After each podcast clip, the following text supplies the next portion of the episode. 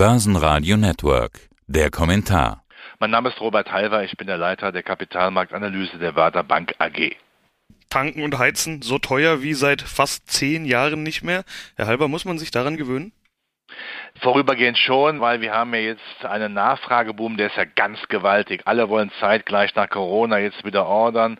Das sorgt nämlich dafür, dass es eine gewisse Knappheit gibt. Das heißt, die alten Marktgesetze von Nachfrage und Angebot wirken. Aber ich bin mir sicher, im nächsten Jahr wird sich das Ganze auch wieder entspannen. Da kommt es wieder zur Balance zwischen Angebot und Nachfrage. Die OPEC will mehr produzieren, die Halbleiter werden wieder mehr zur Verfügung stehen. Und es war ja sehr mutigend, dass auch Toyota, Intel und Samsung davon gesprochen haben, dass sie eine Entspannung bei den Lieferengpässen sehen. Das heißt, das Thema wird uns im nächsten Jahr nicht mehr großartig dann, nicht mehr so großartig wie jetzt beschäftigen. Und das Schöne ist auch von der Inflation her. Inflation ist ja immer ein Vergleichsfaktor, jetzt mit dem letzten Jahr. Im nächsten Jahr, wenn die deutsche Mehrwertsteuer quasi keine Rolle mehr spielt, wenn die Rohstoffpreise sich wieder stabilisieren, bekommen wir eine deutliche Entspannung bei der Inflation. Also Stagflation ein sich selbst ausgleichendes Geschäft, könnte man fast sagen, wenn die Inflation durch zu hohe Nachfrage kommt und zu wenig Angebot, wenn das Angebot steigt und die Nachfrage vielleicht sogar sinkt, wir haben Konjunkturdaten bekommen, die wieder ein bisschen nach unten zeigen, gleicht sich eine Stagflation, von der gerade viele sprechen, dann von alleine aus? Ich mag den Begriff Stagflation überhaupt nicht. Das ist so ein Modebegriff geworden, einfach um wieder die Gazetten zu füllen. Wir haben im Augenblick eine technische Konjunkturdelle, das ist für mich der klare Begriff, die aber im nächsten Jahr eben auch technisch wieder behoben wird, weil wir haben ja hohe Auftragsbestände, auch bei der deutschen Industrie, die können eben nicht abgearbeitet werden, weil Halbleiter fehlen. Aber sobald die da sind, wird auch ausgeliefert. Das heißt, wir haben jetzt eine Konjunkturdelle und im nächsten Jahr bekommen wir eine deutliche Konjunkturbelebung. Das zeigen ja auch alle Wirtschaftsforschungsinstitute und der Begriff Stagflation lassen wir einfach mal stecken. Man diskutiert jetzt über Steuersenkungen, Tankgutscheine, Heizgutscheine und so weiter. Selbst Bundesverkehrsminister Andreas Scheuer schaltet sich ein und sagt, dass die Bundesregierung bei 2 Euro Spritpreis einschreiten muss. Und ich habe Sie kürzlich im Fernsehen gesehen, wo Sie auch gesagt haben, man muss auch mal an die denken, die nicht so viel Geld in der Tasche haben. Sind solche Maßnahmen denn gangbare Lösung oder braucht man das gar nicht, weil sich es, wie gesagt, bald von alleine regelt? Es sind erste Schritte. Natürlich sollte der Staat zuerst mal seine Abgaben senken. Wenn ich sehe, dass der Staat ja in Deutschland bei Strompreisen, glaube ich, bei 50 Prozent mittlerweile zuschlägt, darf er einfach mal sagen, so, das war's jetzt. Die Umlagen werden mal vorübergehend auf Null gesetzt, das ist wichtig. Energiesteuern werden runtergesetzt, das muss man eben dann auch machen. Wenn man soziale Aspekte ernst nimmt, das will ja eine neue Regierung, eine wahrscheinlich eine Ampel, dann muss man das machen. Das ist aber der erste Schritt. Der zweite Schritt ist sicherlich, dass Europa gemeinschaftlich sagt, wir kaufen wie die Musketiere, einer für alle, alle für einen gemeinschaftlich an den großen Energiemärkten der Welt ein, um mehr Nachfragemacht zu haben. Zweitens. Drittens, man muss in den guten Zeiten, das hatten wir im letzten Jahr, als er rein technisch betrachtet der Ölpreis sogar negativ war, dann muss man bunkern, bunkern, bunkern. Das ist das Eichhörnchenprinzip. Wann macht man vorbeugende Maßnahmen? Natürlich in der guten Zeit Zeit, nicht in der schlechten Zeit. Und vierter, ganz wichtiger Punkt. Die Abhängigkeit von ausländischen Energiequellen, da müssen wir auf jeden Fall was gegen tun. Wenn wir in Deutschland zeitgleich Atomkraft und Kohlekraft runterfahren, das ist schon sehr sportlich, meine lieben Damen und Herren äh, Politiker. Da muss man schon sehen, dass man auch relativ schnell, wenn man dann erneuerbare Energien haben möchte, Photovoltaik, Windkraft, auch die Genehmigungsverfahren schneller durchziehen, damit das auch eben klappt. Und dann bitte nicht heucheln. In Engpässen, wenn der Wind nicht weht, wenn die Sonne nicht scheint, äh, wird man dann wahrscheinlich klammheimlich französischen Atomstrom importieren nach dem Motto, er kommt aus der Steckdose, er spricht ja keine Sprache, man kann so gar nicht feststellen, woher er ist. Das ist dann Heuchelei. Also man muss schon für Energiesicherheit sorgen, denn wir wissen alle, Digitalisierung braucht deutlich mehr Strom, als wir uns heute vorstellen können. Stichwort Materialengpässe. Die Wirtschaftsinstitute in Deutschland legen die Herbstprognose vor und da wird jetzt mit weniger Wachstum gerechnet. Heute liest man im Handelsblatt von insolvenzgefährdeten Unternehmen. Über 20 Prozent der Autozulieferer sollen da gefährdet sein, vor allen Dingen die kleinen. Über 15 Prozent Transportausrüster und mehr als 10 Prozent des Dienstleistungssektors. Kommt das dicke Corona-Ende erst noch? Also ich glaube, der Staat wird dann hier wieder helfend einspringen, die gewisse Zeit, bis sich eben diese Lieferengpässe dann behoben haben. Wir haben ja keine Konjunkturkrise im klassischen Sinne, sondern eben eine technische. Wir haben sie eben erläutert, dass einfach die Rohstoffe, die Vorprodukte fehlen. Da wird der Staat einspringen.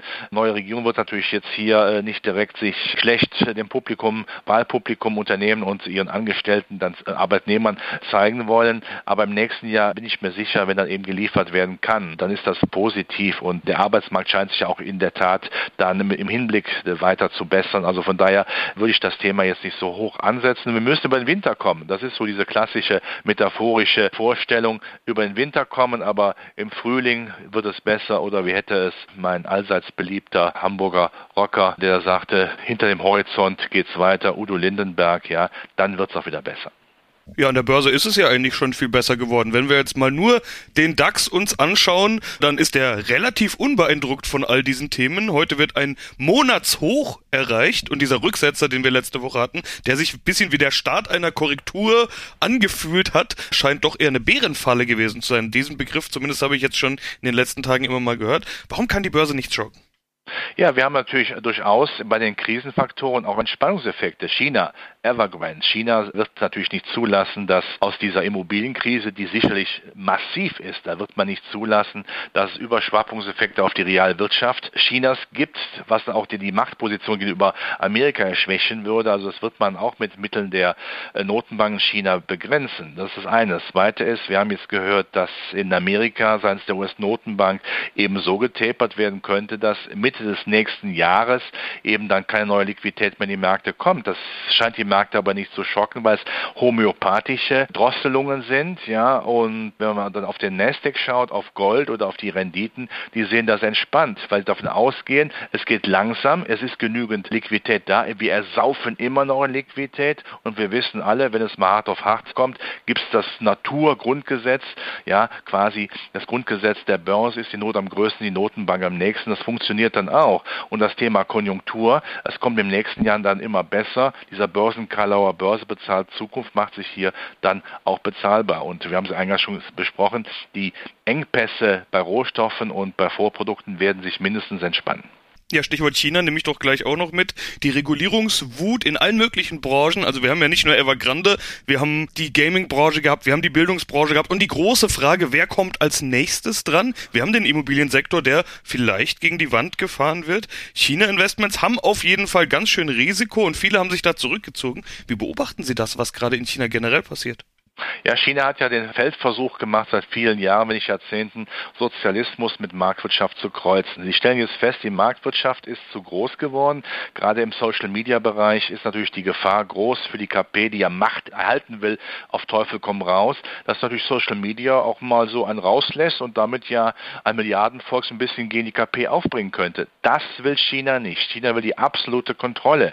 Und das machen sie auf Kosten von Wirtschaftswachstum, weil sie Angst haben, erstmal da der Volk Volkesunmut dann toben sollte oder wenn das Volk dann ein bisschen äh, freier wird, dann könnte es gefährlich werden für die KP. Also von daher wird China äh, grundsätzlich äh, wieder staatswirtschaftlich sozialistisch reinschneiden. Das macht, ist für China dann ein Problem, ist dann eine Blackbox, macht äh, den chinesischen Aktienmarkt nicht attraktiv. Da müssen wir jetzt erstmal abwarten, was passiert. Da würde ich dann sagen, da nehmen wir die Ersatzbefriedigung, die wir ja in Europa und vor allen Dingen in Amerika im Hightech-Sektor finden. Amerika freut sich im Augenblick wahrscheinlich wie ein Schneekönig, dass China seine großen Konzerne runterfährt, äh, an die Kandare nimmt, ja, das ist für Amerika natürlich dann toll. Und, das muss man auch sagen, Amerika wird es nicht so machen wie China und seine Hightech-Werte zerschneiden, weil natürlich Hightech-Werte im großen Maße auch eine geopolitische Macht darstellen. Ich formuliere das immer so, wenn China auf die Idee käme, irgendwann Taiwan zu besetzen, wird natürlich Amerika niemals einen Krieg deswegen riskieren. Aber Amerika setzt darauf, auf die Kriegsführung wirtschaftstechnologisch nach vorn zu bringen. Und da wird man die amerikanischen großen Hightech-Konzerne sicherlich gewähren lassen und die sind schlau genug, gewisse rote Linien nicht zu überschreiten.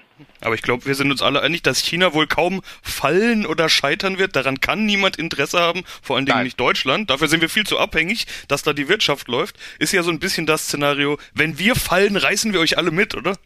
Ja, China wird nicht fallen. Wie gesagt, China möchte auf keinen Fall Unruhen äh, bei seinem Milliardenvolk haben. Da ist ja auch vieles auf Kante genäht, auch die Finanzierung zum Beispiel.